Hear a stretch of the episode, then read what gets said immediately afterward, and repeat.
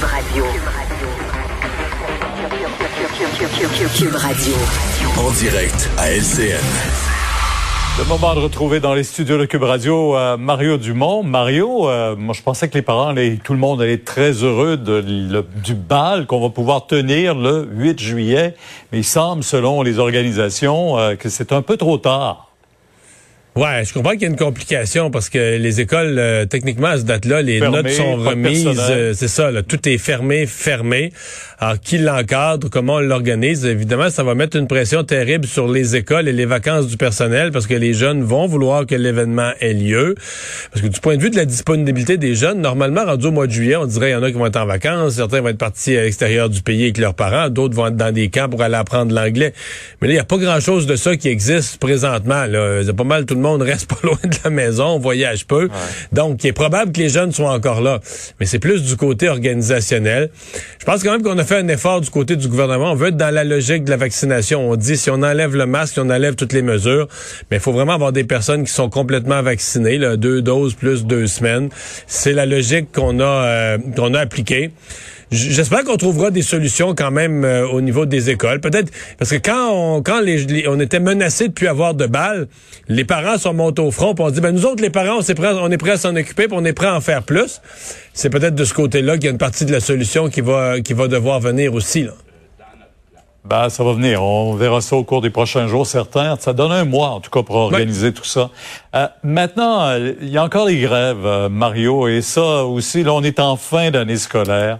Il y a eu les, les canicules, chaleur, tout ça, mais et, euh, il va y avoir encore des grèves, malheureusement. Il y en a trois d'annoncés, là, trois jours. Ouais, une journée cette semaine, des journées la semaine prochaine. Euh, la semaine prochaine, on va être rendu vraiment dans les dernières journées d'école. Certains examens, dans certains cas, c'est certains examens euh, qui sont euh, qui sont planifiés, qui sont au programme.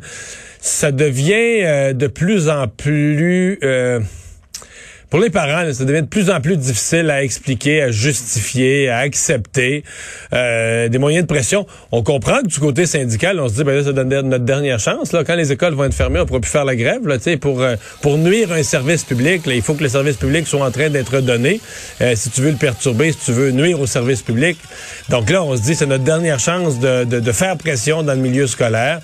Mais bon, euh, je, je, le, le problème qu'on a du côté, je trouve, des, des syndicats du secteur public, c'est qu'il y en a beaucoup qui ont signé. Et on a de moins en moins une oreille attentive pour ceux qui nous disent qu'aux tables de négociation, tout est de mauvaise foi, tout est bloqué, alors que plusieurs groupes ont signé avec le gouvernement. On se dit, ouais, mais là, il, il y a des groupes qui trouvent un accommodement aux tables de négociation. Donc, les autres, est-ce que ça vaut vraiment la peine? Tu sais, est-ce que, je dis pas qu'ils ont tout ce qu'ils veulent, mais est-ce que l'écart, est-ce qu'aux tables de négociation, le gouvernement est d'un tel entêtement et d'un tel mépris que ça justifie de sacrifier la fin d'année des jeunes, de faire des journées de grève? Mais, moi, personnellement, je pense que la grève devrait bruit. être un moyen extrême. là. Mais c'est ça. On, on aime se faire entendre. On fait de la stratégie syndicale. La grève en fait partie. Puis le service public, les enfants, ben ça passe après. C'est triste, mais c'est ça. Alors, on revient sur euh, ce triste événement qui est survenu euh, du côté de London, en Ontario. On entendait euh, les chefs politiques et pour cause, tout le monde unanimement dénonce euh, cet acte euh, de terrorisme. Euh, D'ailleurs, euh, on verra le ton des discours parce que ce soir, il y a une vigile du côté de London. Absolument. Et euh, de façon générale, je dirais que les, les propos des chefs politiques étaient très responsables. Des appels, évidemment, des discours à la fois pacifistes, des appels à la lutte contre le racisme. Euh, par contre, dans cette journée, celui qui a étonné dans un point de presse subséquent, c'est Justin Trudeau, euh, faisant... un- Avez-vous compris son, son parallèle Ben avec là, la il fait loi un 21? parallèle entre ça, la loi 21 sur la laïcité, qui selon lui, ben, serait contre certaines communautés. Puis là, finit par dire ben, qu'il pense que le gouvernement du Québec va devoir à- enlever la loi 21 sur la laïcité, parce que là, depuis la dernière année, à cause de la pandémie, on a porté le masque. Puis là, on a porté le masque, puis ça n'a pas eu de, euh, ça a pas eu de conséquences. Donc là, tu dis, OK, OK, OK, euh, qu'est-ce que c'est quoi le lien entre une mesure sanitaire, une simple mesure sanitaire et euh, un port de signes religieux? Et c'est quoi le lien entre le- la loi sur la laïcité au Québec et euh, un attentat comme celui qui est survenu à London? Tu vois que M. Trudeau s'en allait sur une série de terrains fort glissants, fort maladroits. Est-ce que ça se peut qu'il est sorti de son texte? Là, Oui. Ah oui, oui. Mais- mais ça lui nous montre- passé par la tête comme ça. Mais ça nous montre qu'il est philosophiquement profondément contre la loi 21. Puis à un moment donné, c'est plus c'est plus fort que lui. Là, ça, ça, il, régurgite ça. Là, qu'il a eu la loi 21, puis il sent le besoin de le dire. Et c'est ce qui est arrivé aujourd'hui. C'était fort maladroit. Mario, merci. Demain, 10h sur LCN. Au revoir. Au revoir.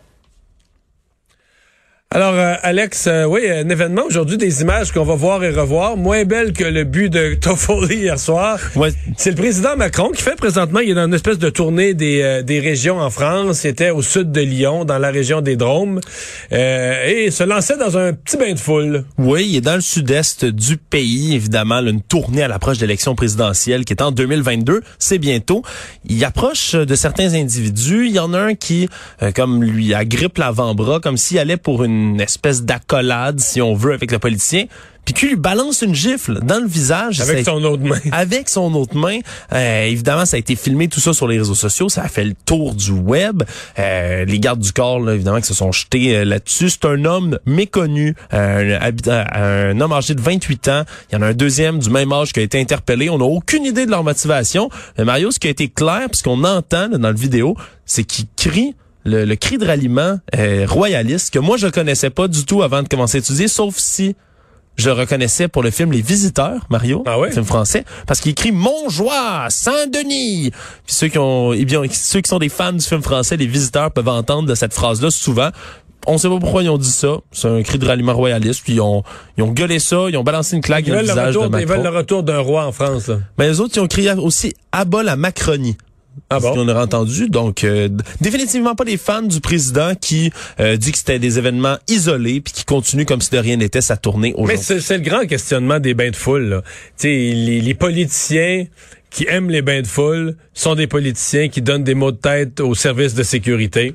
Ah, parce que c'est euh, risqué tout le temps. Là. Ben, là, tu sais jamais quel... Euh, tu peux avoir, tu peux avoir n'importe quoi. Tu un individu extrêmement dangereux, un individu complètement dérangé psychologiquement, un individu qui veut se faire remarquer, faire l'intéressant en faisant juste une niaiserie. Euh, fait que, tu sais... Euh, mais est-ce que tu demandes à tes élus de plus être en contact avec le monde, de plus aller les voir, de plus aller leur parler directement? Moi, j'ai toujours continué à j'ai toujours continué à le faire dans ma vie. Mais dans le cas du euh, président Macron aujourd'hui, me dire une affaire, l'individu, il y en avait de la sécurité. Ça a pris, genre, cinq secondes après la baffe, le président était à 50 mètres de la, de la, scène et euh, il y avait 12 gardes de sécurité sur l'individu. Bon, on peut comprendre, si ça avait pas été une gifle, ça avait été un couteau, on, serait vraiment un autre, euh, un autre niveau non, mais les, les, les, services de sécurité dans ces euh, dans ces types, parce que je, les ai vus de près, j'en ai, eu, ils ont aussi toujours l'idée d'une diversion. C'est-à-dire que si la gifle est une gifle, en théorie, c'est fini, donc tu pourrais garder le président, l'éloigner à six pieds de la scène. Mais eux prennent toujours, travaillent toujours en fonction du pire, que dès que dès qu'il y a, disons, un, événement perturbateur. Exactement, ou une déviation du scénario prévu avec un événement comme celui-là, Peut-être que c'est pour faire diversion. Peut-être hmm. qu'il y en a un qui est à côté justement avec un couteau, un fusil, une bombe, n'importe quoi, et que la gifle c'est juste euh, pour déranger, pour déplacer la sécurité. Donc, de la minute qu'il y a un événement qui déclencheur, il y a toute une procédure qui se met en marche, des, renforts, euh, des gens qui ont pour mandat, des gens ont des mandats très précis. Il y a ceux qui ont pour mandat d'éloigner le président de la scène, donc de l'amener le plus rapidement possible dans un véhicule qui quitte les lieux. Euh, et il y a ceux qui ont pour mandat de d'arrêter l'individu, de procéder à ce qu'on appellerait l'élimination de la menace. Oui, une arrestation musclée. Merci Alex, merci à vous d'avoir euh, été là. On se donne rendez-vous demain 15h30. Je vous laisse au bon soin de Sophie Durocher. Bonne soirée.